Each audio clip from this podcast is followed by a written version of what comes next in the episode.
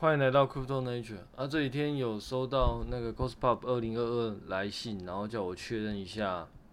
目前投稿的状况。那看起来应该是会在那个今年的 Costcup 里面去做一个，去给一个 talk。那最近就一直在准备这个 talk 啊，在准备那个 PPT，然后要准备到时候演讲要讲什么。那因为我就是讲英文版的，所以可能相对来说会稍微花更多时间再准备一些啦。因为呃，不论是 PPT 还是一些东西，其实都要稍微会比较比中文来说复杂一点。不过，嗯，其实我也不是第一次在 Coscup 里面做演讲了啦，之前也有在。几年前也有演讲过一次，所以其实对我来说，相对来说没有那么陌生啦。但是时隔多年，嗯，也没有到多年了，大概三四年吧，又重新站上这舞台，其实应该也是蛮心情也是蛮特别的啦。Costcup 是台湾，呃，就我记忆以来，算是前几个有开始在办那个开源社群软体的一个研讨会。那其实里面高手是很多的。呃，现在人可能应该已经呃没有那么有没有那么有记忆点了。可是在，在在十年前，其实有一个非常厉害的讲者，或者是说，呃，当然厉害的不止他一个啦，只是说他算是里面知名度算是很高的讲者，那叫 Jessup。呃，Jessup 呢是一个非常非常厉害的一个 coder，那他现在是在成大里面当老师。那呃，当年呢，基本上，嗯，我自己觉得啦，就算我从那个时候到现在，我自认为其实已经各方面的知识已经进步蛮多的了。但是如果说要跟他讨论的话，总是会觉得其实他真的是，嗯，太强了。基本上你不论讲什么，他应该都有办法回你，而且他回的东西都不是那种随便敷衍一两声这样。他应该都有办法，他应该都有办法回一些，其实听起来就知道，你只有做过，你才会，你才会有的那个反应，你懂我意思吗？就是，就是我我们常常会在很多很多研讨会里面会听到一些那个回应，你听就知道，其实他可能根本没有做过，他只是就只是随随口就是回应你两句而已，那听就知道，其实他根本就没有没没有对这方面有什么研究。可是 Joseph 他的，他每次在回答你的时候，他回的东西基本上你就知道这个人应该有做过，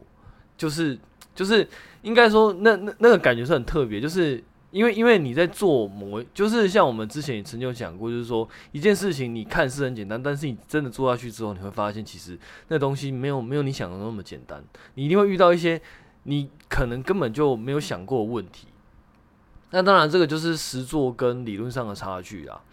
那嗯，如所以如果假设你今天没有做过的话，其实你很多东西其实你不会有特别的理解。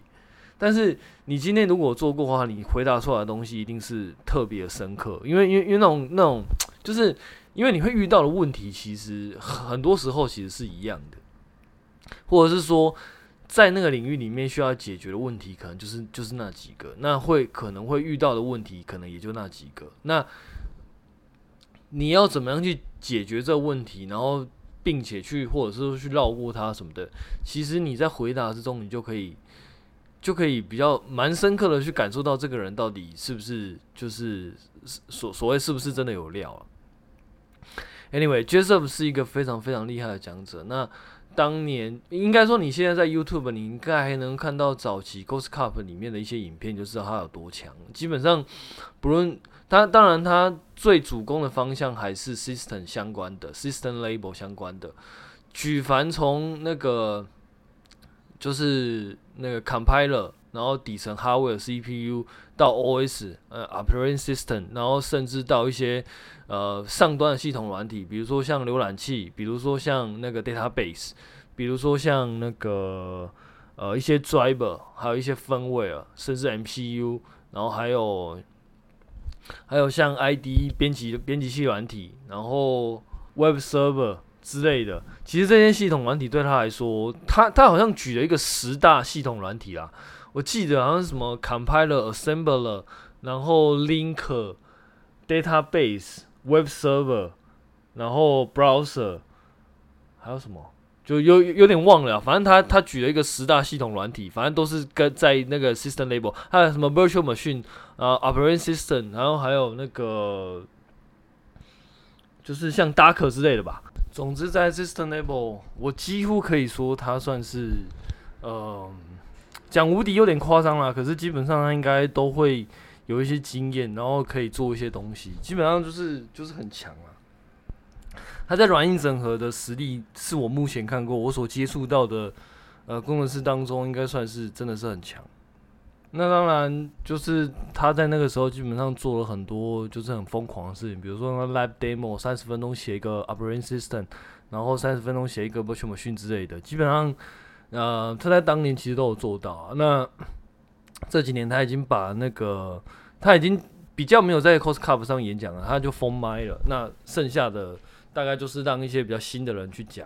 那几乎我自己也可以说是看他的那个 YouTube 影片，然后以他为目标，然后慢慢的这样一一路上来。那之前其实，在几年前我还有去上过他的课。其实如果你有去上过他的课的话，就知道其实他的课真的是蛮蛮扎实的。而且他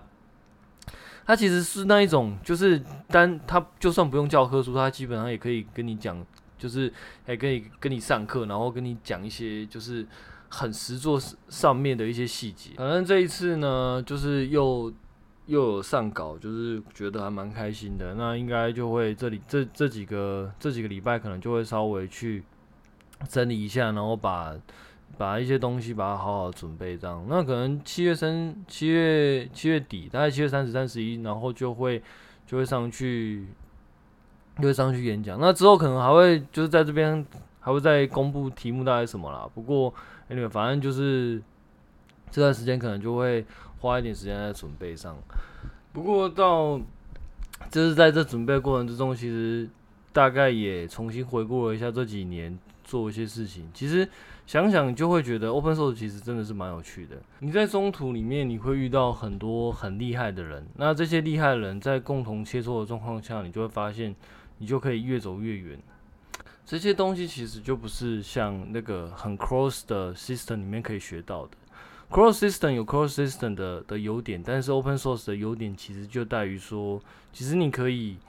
只要你愿意花时间，你就会看到很多很厉害的人写的程式码。那在透过这程式码之中，你等于是有点像是跟他对话的感觉。你可以从中去思考说，他当初为什么会写出这样的东西？那他写这样的东西的理由到底是什么？他为了解决什么样的问题？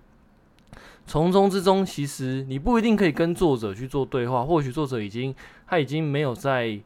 呃维护这份扣了，那你不一定可以直接当面请教他。当然你可以写信啊，但是很多时候你可能写信的时候，他你他也不见得会回，他也不见得会看得到。但是你可以透过这城市码当中，你可以去看到说他当年是怎么样去呃。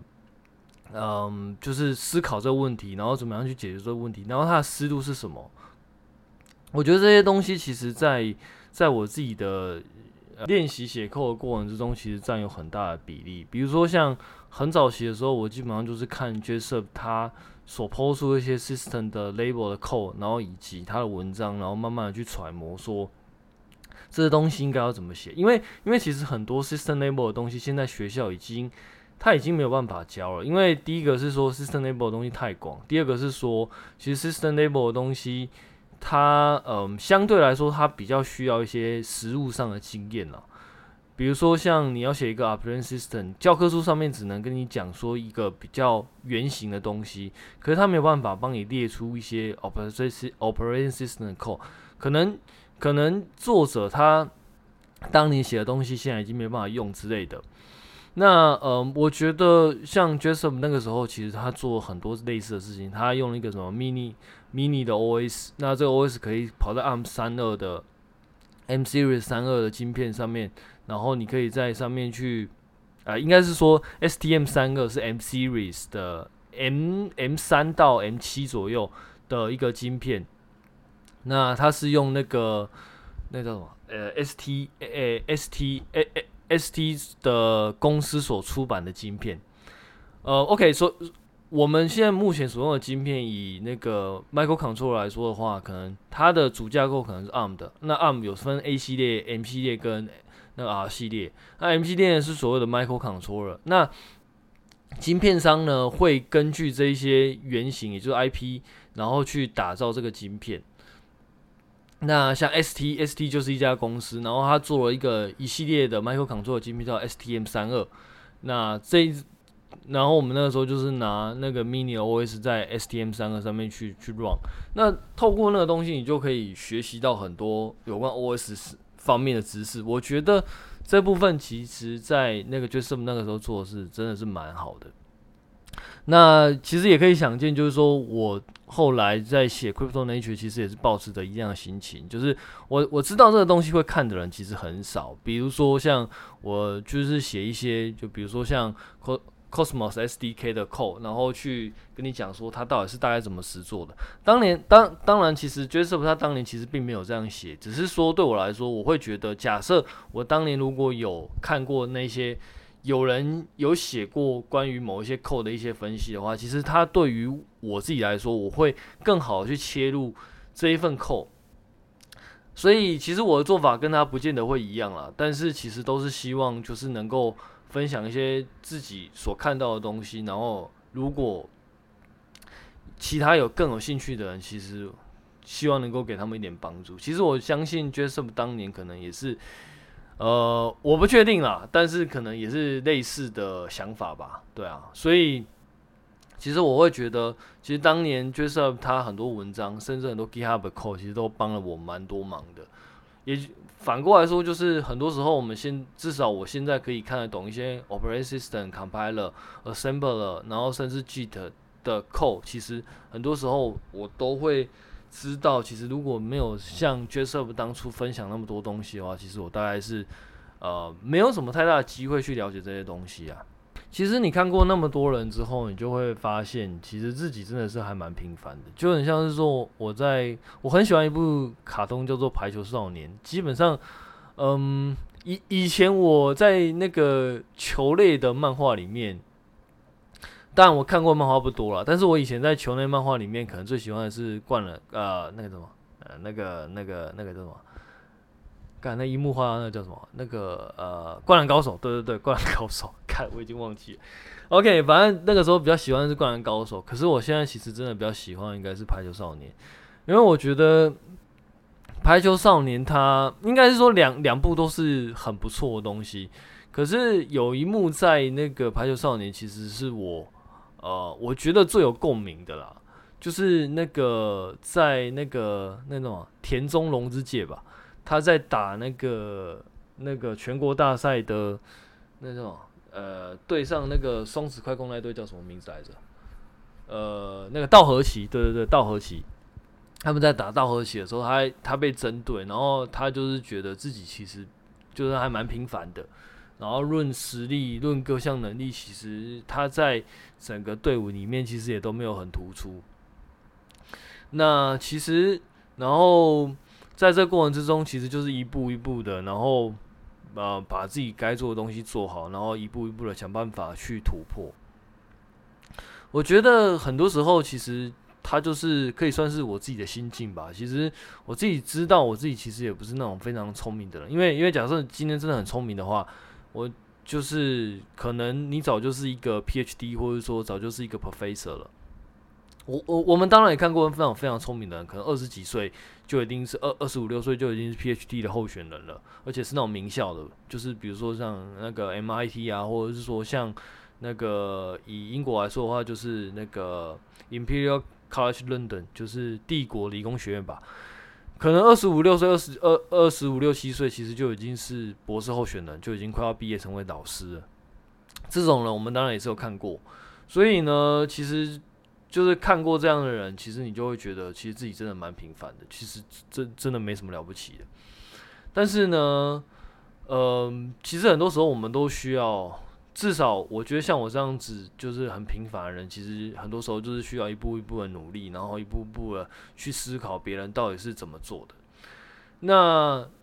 但是很现实的就是说，今天假设你今天想要一步一步的努力的往上走，你不一定会有一个环境给你。比如说像 Windows 好了，到目前为止，其实我还是不知道 Windows 的 code 是怎么写的。就算我第一份工作，其实很多时候我需我需要接触 Windows，我到现在还是不知道 Windows 的 code 是怎么写，因为它是 closed，因为它是封闭的，因为它因为就是它的 API 其实，嗯，你也不知道它到底里面是怎么实做的。可是反过来说，在 Linux 里面，只是你只要有心，你其实是可以看得到 Linux 的一些 kernel code 到底是怎么执行的。什么叫 thread？什么叫 process？什么叫 cache？然后什么叫做那个那种呃一些 driver 啊，然后一些分位它到底是怎么运作的？啊，MMU 啦，那个 Memory Management Unit。这个东西其实是一个实作 virtual memory 一个很重要的关键。可是其实你在 Windows 你不太可能碰触到这些东西，因为这些东西都被藏起来了。它被 OS label 的东西跟那个 CPU 的资源，然后把它藏起来了。所以其实你根本就不会了解，其实在一个电脑的运作其实有这么多这么多细节。可是呢，你在 Linux 里面其实你是有机会的。你你你是有机会透过看过别人的 code，然后你可以了解说，哦，原来他是这样实做。原来所谓的 multi process、multi thread，甚至一些像是 SMP 之类的东西，你是可以，原来他们是这样去支援的。什么叫做支援 SMP？什么叫支援那个 multi core？原来他是这么做的。什么叫做那个在同一个 core 里面有不同 memory cache，那同步的机制要怎么做？这些东西其实。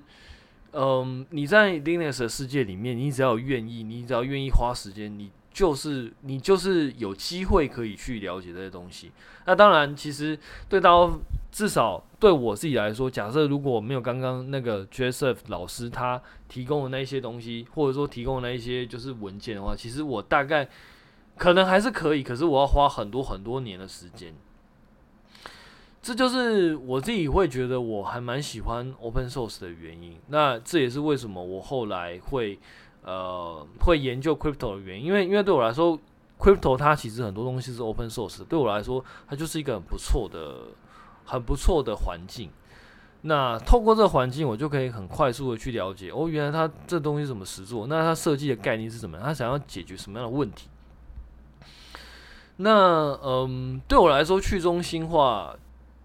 的比较算是价值嘛，其实也对我来说最大意义其实就在这边，因为在很多很多人，因为他如果是透明，就是公开的，然后在很多人就是共同去 maintain 它的状况下，其实就不太会，或者是说他有某一个人说了算的状况，就会变得更困难，因为因为因为假设假设你今天既没有公开，然后你又是在某几个人有权利的状况下，其实。你要被一个人说了算，其实相对来说是比较简单的。但虽然说我们很多人会讲说，其实就算你是在去中心化的状况下，你还是会有矿工，你还是会有一些其他呃更呃算是中心化的组织参与。比如说像嗯、像很多 POS 店好了，它现在节点其实都是一些大公司去做 maintain 的。那当然你可以看到很多。很多文章就会讲说，其实这些大公司前排名前五、排名前七的节点，这样总合起来，它可能就可以影响到这条链的状况。当然，我们很多时候是为了要避免把那个投票权集中在前面的节点，然后避免他们就是可以过，就就是把投票权过于集中，所以我们都会想办法用一些机制把那个投票权慢慢往后放。就是鼓励你去投后面的节点，然后把投票权分散开来。但是，但是还是会有很多人说，啊，其实前面的节点其实他们的权力很大，然后就有可能会造成一些就是嗯，就是垄断啊，或者说他们说了算之类的。但我觉得这个东西至少已经比你在就是中心化组，就是单纯中心化组织来的好一些了。因为至少在单纯中心化组织，你可能连投票的机会都没有。就是你，就是你，就算是这家公司的股东，或者是说你是一个参与者，但是你可能不见得有机会，因为因为它很多东西并非是，它可能全部东西都不是公开的。那当然你，你你说在那个去中心化组织，它扣是是不是全部都公开？其实也不一定，甚至其实还会有很多其实可以就是有一些黑箱作业的地方，比如说像节点的扣，其实对于很多人来说是有能力去改动它的。那我们能够去真正去暂时可以认为它是 open 的，可能就只有链上的共识、链上的资料库，那个可能就是没有办法明目张胆的去，或者说很公开的去修改它。但是除了这个之外，其实，嗯，是有机会的。但是我自己还是觉得这个东西已经比很多中心化的组织架构来得更透明，然后更公开。那你也可以有你的参与的能量可以更多一点。当然，其实也会有坏处，因为当你的参与能量更多的时候，其实你的效率就会变差。比如说像很多。我们常常会，我我不是很喜欢这样讲，可是确实很多人讲有道理，就是说很多参与者是脑残，是白痴，他他就是在做一件很奇怪的事情，那这就是没办法，因为你在去中心化，假设你让每一个人都有他可以就是参与投票或者参与的机会的话，你就是一定会遇到白痴，或者说你就是一定会遇到那种你不知道他到底为什么会这样想的那种参与者，所以其实很多东西其实它并没有并没有绝对的好处，至少。至少我自己的角度是这样看的，但是，呃，不论怎么样，至少你在去中心化过程之中，很多东西不会被 maintain 在一个人的手里，它是可以公开的。那你有机会可以参与，那并不代表你放在去中心化的东西就绝对安全，因为它，它某种程度上给你参与的参与的那个权利，但是你也必须要有保护自己的义务。我自己是觉得这样啦。你今天你在那个你在中心化的东西，你就是相信它，因为你根本连参与的权利都没有嘛，所以所以相对来说就会有很多法律是为了保护呃所谓的消费者，假就是就是名义上啊，当然我们都知道法律是要保护懂法律的人嘛，但是名义上它是要保护一些消费者，比如说什么消费者保护法什么之类的，因为它你并没有办法直接监督这家公司。你可以从财报去看，但是财报的东西其实，嗯，它很多东西其实是没有办法透过财报去显示出来的啦。那嗯，所以你的财报你就是，所以你没有办法直接对这家公司去做参与，所以相对来说就会很多法制机构去帮忙你去监督这些东西。但是你在于那个去中心化组织的时候，它可能会有公开一些口，那这个时候呢，其实。等于就是不一定会有第三方势力可以介入你去帮忙保护你的东西，这个时候你就必须要有能力去判断说你的东西到底有没有办法是不是 secure 的。这个我觉得这个责任跟义务就会回落到你身上，所以，所以我也不认为去中心化的东西就是一定好，中心化的东西就一定差。单纯就只是说你想要付出多少的责任，你应该说你想要承担多少的责任，然后。就是去帮助你自己去每天这些东西，但但是反过来说，它确实是比较自由的。就像我刚刚讲的，其实很多东西，假设你挑一些很 open source 的东西，其实你是可以有自由的权利可以去看这些东西，甚至你只要你想的话，你可以 build 一个跟它一模一样的东西，也是没有问题的。那这些东西，我自己觉得在 cross 的 platform 里面，其实都是很难办到的。那对我来说，所以其实并没有好跟坏。那很多人常常会讲说，其实去中心化就是你也不是，就是你的东西也不一定完全是你的啊。其实我觉得没错啊，因为因为东西其实是，或者是我们这样讲，你放到你放到链上的东西，其实你也可以说，其实东西是链上的，只是说你有权利去动，属于就是假假设你有一个 public key。我不应应该说你有一个 private key，那你可以动用这个 private key 里面的东西，就这样。但是事实上，它还是整个整个链上的东西其实是每天在共识里面的。也就是说，假设今天有人可以动得了这个共识的话，他就可以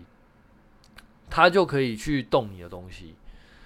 啊，这一点我自己觉得，不论是在 POS、POW，其实都一样啊。就是在 POW，假设你能你能够掌握百分之五十以上的算力，你等于就是掌握这个共识嘛。那当然，你也可以做，就是你想要做的东西嘛。其实对我来说是一样的，就是没有哪个东西是真的是你私有化，或者说真的是你就是绝对安全的。因为很多时候，只要是人的东西，就有办法或者说只要是人所想出来的一个组织架构，就有办法用人的方式去瓦解它。我自己觉得是这样啊，所以你说绝对私有、绝对安全，我觉得未必。但是你说你有权利去做一些修改，我觉得是同意的。就是你相对来说会有多很多自由，那你相对来说也会，但是反过来说，你就会承担比较多的责任跟义务。好，我们接下来进入那个今天技术时间。哦，我们今天技术时间讲的就是那个最近看到一个蛮不蛮有趣的新闻，就是 Solana 跟 ETH，Solana 先呐，Solana 在。我忘记在礼拜几了，他就是说，就是他要做那个 mobile phone，他要开始做手机。那随后我们也可以看到 ETH，他也推出他自己手机的一个 SDK 这样，或者是说他他们都推出了一个算是草案呐、那我大概看了一下他们的 GitHub，那这两个 GitHub 其实大概都是。类似的手法看起来应该都是使用 Android 当底，然后透过修改 Java SDK，然后变成 Wallet。那可能上层会有一些 JavaScript 的应用，但就比如说我把它做成，就是把它做成那个呃，使用 JavaScript 去做 application 的一个算是 DApps 吗？对，那嗯，所以在底层可能还是用 Java 去做，那上层可能就是。跑一个浏览器，然后使用那个使用 JavaScript 去做 application，这样看起来似乎是这个样子啦。当然，我还没有我还没有很认真的去看待看这些 code。那当然，他们的 code 其实目前来说也都是非常的出奇，但原则上原理上应该是差不多是这样啦。那原本如果说比较有创意的话，可能还会用 Firefox 的那个手机，那个叫什么？那个算了，忘记了。反正就是 Firefox 之前有，也是他有他做他自己手机 SDK，那它底层是塞一个 Firefox 的 OS，然后上层是用 JavaScript 去做 rendering。那我自己觉得他那个设计也是不错啦，因为你，你简单来说，我们在 Phone 里面我们看到的底下就是那个 Android，它就是 Java 嘛，Java Virtual Machine。当然我们。它应该算是广义的 Java Virtual Machine 啦，但是它有手机，手机有手机的版本啦。Android 它有它自己 Android 的 Java Virtual Machine。Anyway，反正就是它底层可能是一个 Java Virtual Machine，然后上层可能就是跑 Java 的应用。像我们在 Android 里面可能就是用，现在应该是用 Kotlin 啦，用 Kotlin 写的 application 这样。那 Firefox 它那个时候的做法是，它底层跑一个那个。Firefox 也是浏览器的 OS，然后上层用 JavaScript 去做 application。那似乎这一次那个 Solana 跟 ETH 他们做的方式都是使用 Android 当 SDK 去做底，然后去打造一个手机。我自己对这个东西的看法是，我觉得他们大概就是想要让 Wallet 更普及，因为因为因为现在你要你在用 Wallet 的时候，其实还是很。坦白说还是没有那么好用了，因为你要有一个 wallet，你就要做一个 public key，然后你要去生成 private key 什么之类的，它其实真的没有那么好用，就是它需要很多特别的知识。可是你今天用手机的话，你可能可以用更有人性化的操作的方式，然后去让你去创建一个 wallet。但是反过来说，你的就是你的可操纵性，或者是说，就是你就会。没有你，你的掌握度就会比较低一点啊。你越接近底层的东西，你掌握度就比较高一点。你、你、你、你自己掌握度就就是就是你可以修改的啊，或者说你掌握权力就比较高。可是假设你今天用上层 UI 的话，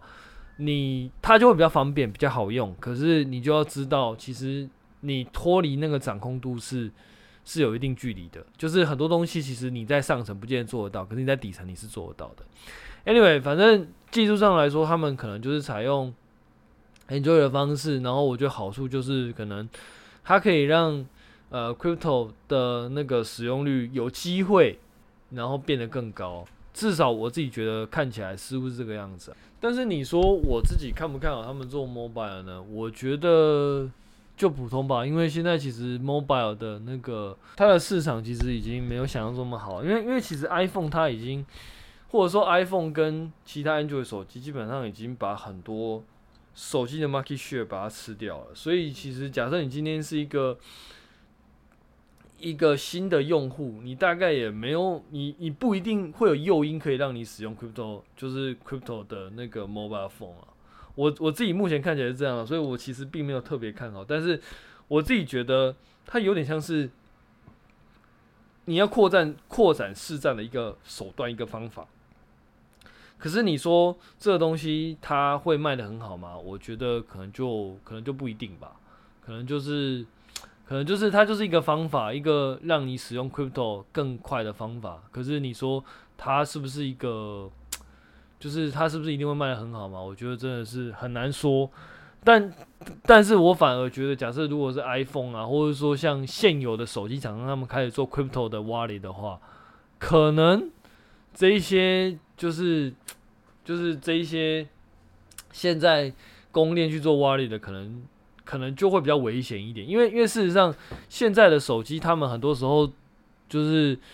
掌握的是那个销售的渠道，比如说像那个呃各家通信行啊，他们会帮你推的什么的。其实这这些东西，其实这些通路他们都会，他们已经有既有的通路，你要杀到既有的通路里面，我自己觉得是非常非常非常困难的。Anyway，反正我们就是销售部分，我们就看看看之后会怎么样啊。但是我们今天想聊的比较像是，其实 Enjoy 就像是我们刚刚讲的那个。我们刚刚一开始不是讲说 open source 之类的嘛？其实 Enjoy 其实就算是 open source 的一个一个嗯获利的方法，不不是获利，就是它是一个商业化的方法。嗯，它对比的，我们直接拿对比的，就是 iPhone 来说好了。i iPhone 它基本上就是一像是一个 cross cross the system，它其实是它应该说你没有办法拿到 iPhone 的 code，那你也不知道它里面是怎么写的。但是它的好处就在于说，其实 iPhone 这家公司它可以很好去整合它的硬体、软体、firmware，几乎我们可以说 iPhone 到目呃，至少我以我自己来，以我自己的观点来说好了，iPhone 应该是目前的软体、硬体，或者说整个商品里面应该算是最强的商品的。为什么会这么说？因为 iPhone 的软体基本上从 Compiler。从那个 driver firmware，然后到 OS，然后到 application，基本上都是他自己，就是 iPhone，就是 Make 呃 Apple 这间公司自己 handle 的。现在他连晶片，然后连那个什么，就是 M1 晶片，然后甚至连那个呃那什么内神经网络的晶片，它都有办法自己做，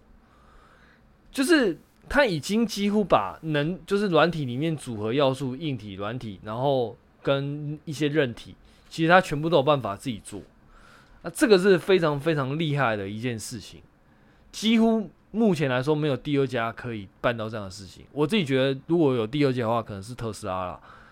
但是除了这两间之外，目前我根本没有办法看到，就是有办法干到这件事情，因为真的太强了。各位可能没有办法想象为什么我会。说它真的是最强产品，因为第一个那个 LLVM 呃不是那个 Apple 它早期的那个 compiler 是使用那个 GC 衍生出来的，就是那个在那个叫什么那个 Object C 对对对 Object C Object C 早期它是应该是使用 GC 当做它去修改 GC 然后当做它自己的 compiler。那他其实不是很满意这样的东西啊，所以他后来找了那个 Chris，就是 LVM 的一个算是架构师，他就是写 LVM，算是算是开发 LVM 这个专案的创始人。他那时候在伊诺利香槟大学里面读他的 PhD，那 PhD thesis 其实就是 LLVM。后来他被 Make 就是 Apple 找去当他的那个底层的架构师。那一路干到，我记得好像干到二零一一年，然后后来他好像又跑到 Google，好像跑到特斯拉之类的。反正 anyway，后后来我们就先不讲。反正 LLVM 是他是他早期的一个很重要的作品。那这个作品呢，后来就是目前虽然说是 Open Source 的，可是 Apple 应该算是主要的 contributor。那整个 Mac 底层都是靠 LBM 去做去做一个支撑，也就是说，它为什么可以同时间支持之前啊，就是在转换的过程中，它可以支持 Intel 的 CPU，它又可以生成 M1 的 CPU，然后甚至它可以做到几乎是无痛切换在这两个系统之间。我我之所以讲无痛，并不是真的完全无痛，而是说它那个痛苦已经非常非常少了。哎，看这这个是换 CPU 诶、这个不是不是什么青椒换那个什么青椒换青椒换黄椒诶、它是换 CPU 诶、它那个架构基本上完全不一样，assembly 那个库完全不一样。它基本上有办法这样做，它代表它它的底层已经是炉火纯青的。它基本上想干嘛就干嘛，在 Apple 的那个 ecosystem 里面，真的是想干嘛就干嘛。它真的是就是没有没有写过就是底层架构的人，可能嗯没有办法理解为什么会这么惊讶。但是事实上是非常非常厉害，很多很多很多在做。分位的，他们只要改架构，就是换一颗 CPU，他们很多 code 几乎是要重写的，几乎没有办法同时间跑在两个不同的架构身上。然后，甚至你那个 code 可能都要就是要改一些干嘛？你要切换，其实并不是那么容易的。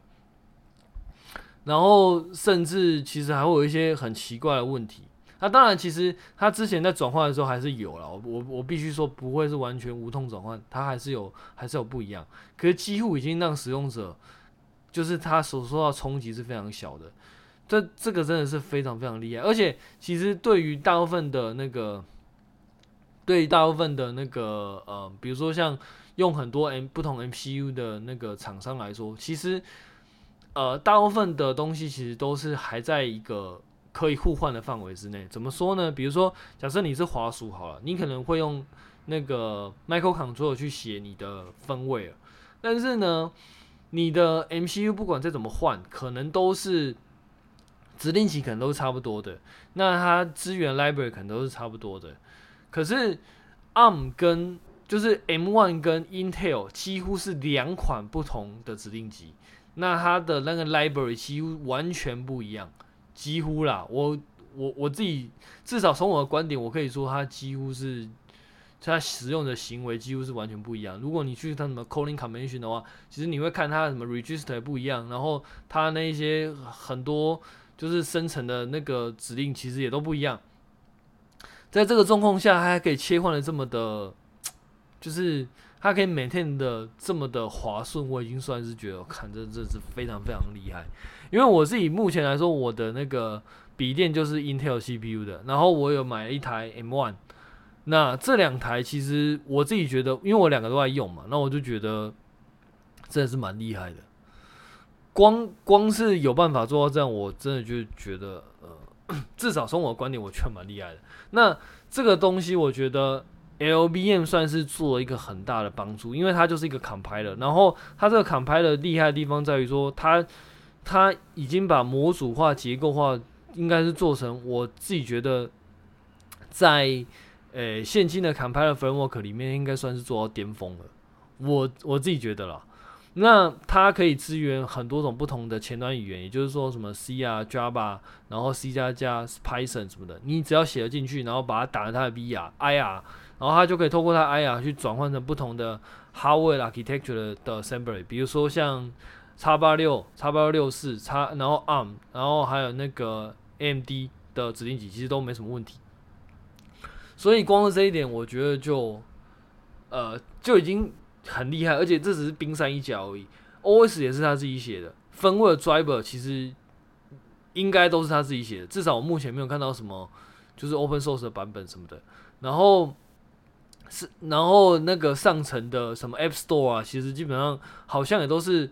至少我目前以我目前的认知，其实都是 cross 的 platform，都是他们自己 maintain 的。然后，然后现在连那个晶片都是他自己写的，就是他已经是已经做到几乎是，我觉得可以算是呃最强产品的啦。因为因为假我们在写软体的时候，很多时候我们是顾不到硬体的。什么意思？因为你今天在写软体的时候，比如说你写 Java 好了，你写 Java 它可以。跑在不同的平台上，它可以跑在那个呃 MD 的平台，它可以跑在那个 Intel 平台，它可以跑在那个 Android 上面。呃，当然没有这么顺利啦，但是理论上它是可以这样的。可是呢，你在不同的 architecture 里面，其实你会有不同 code 比较适合的问题，因为因为其实不同的 CPU 它的它的特性都不一样，那你可能你的演算法没有办法去切合到这个 CPU 的话，你就不一定能够发挥这个 CPU 最大的力量。那这个问题其实，在 machine learning 的训练里面其实是最明显的，因为在 machine learning 的训练里面，你有用 CPU 跟没有用 CPU，不是，你有用 GPU 跟没有用 GPU，那个速度可以非非差别可以非常之大。那 GPU 我们可以把它想的是另外一种指令级的 CPU 啦，那是一种特化级的，就是特化指令级的 CPU。那嗯、所以也就是说。今天你在写软体的时候，很多时候你不能够，你没有办法针对于这个硬体做做去做优化。可是，在于 Make 的这种公司来说，它是有办法做到的。所以，这就是为什么我会说它是最强产品的原因，因为因因为它几乎已经做到我们目前整个软体工业来说，就是很难做到一件事情。比如说，像我们讲联发科好，联发科它它做晶片，但是它做晶片，它只能提供一个公版的。OS，那但是这个到比如说像 ASUS 他们要用联发科晶片的时候，它不见得联发科提出来的那个公版的 Android SDK 他们是符合他们所需求的，但是因为他们也因为 CPU 也不是他们做的，所以对他们也没有办法，不一定有办法真的对于 CPU 去做一个优化，所以中间势必就会有一些转折，就是会就是会做一些 interface。那 interface 其实是一个很好的设计，可是当你 interface 太多的时候，你就会有代价。所以你怎么做，你都没有办法做到就是最最完美的状况。可是，在 Make 其实基本上是有机会的，因为都他自己做的话，就没什么问题啊。也不是说他就他自己做，他就有办法会去做这，他就他就会去做这些优化，只是说他会有机会。可是，假设你今天晶片不是你做的话，很多东西你是没有机会的，因为晶片不是你做，你对它不够了解的话，其实你是很难做到这件事情的。OK，那我们就先讲到这边，那我们下次见，拜拜。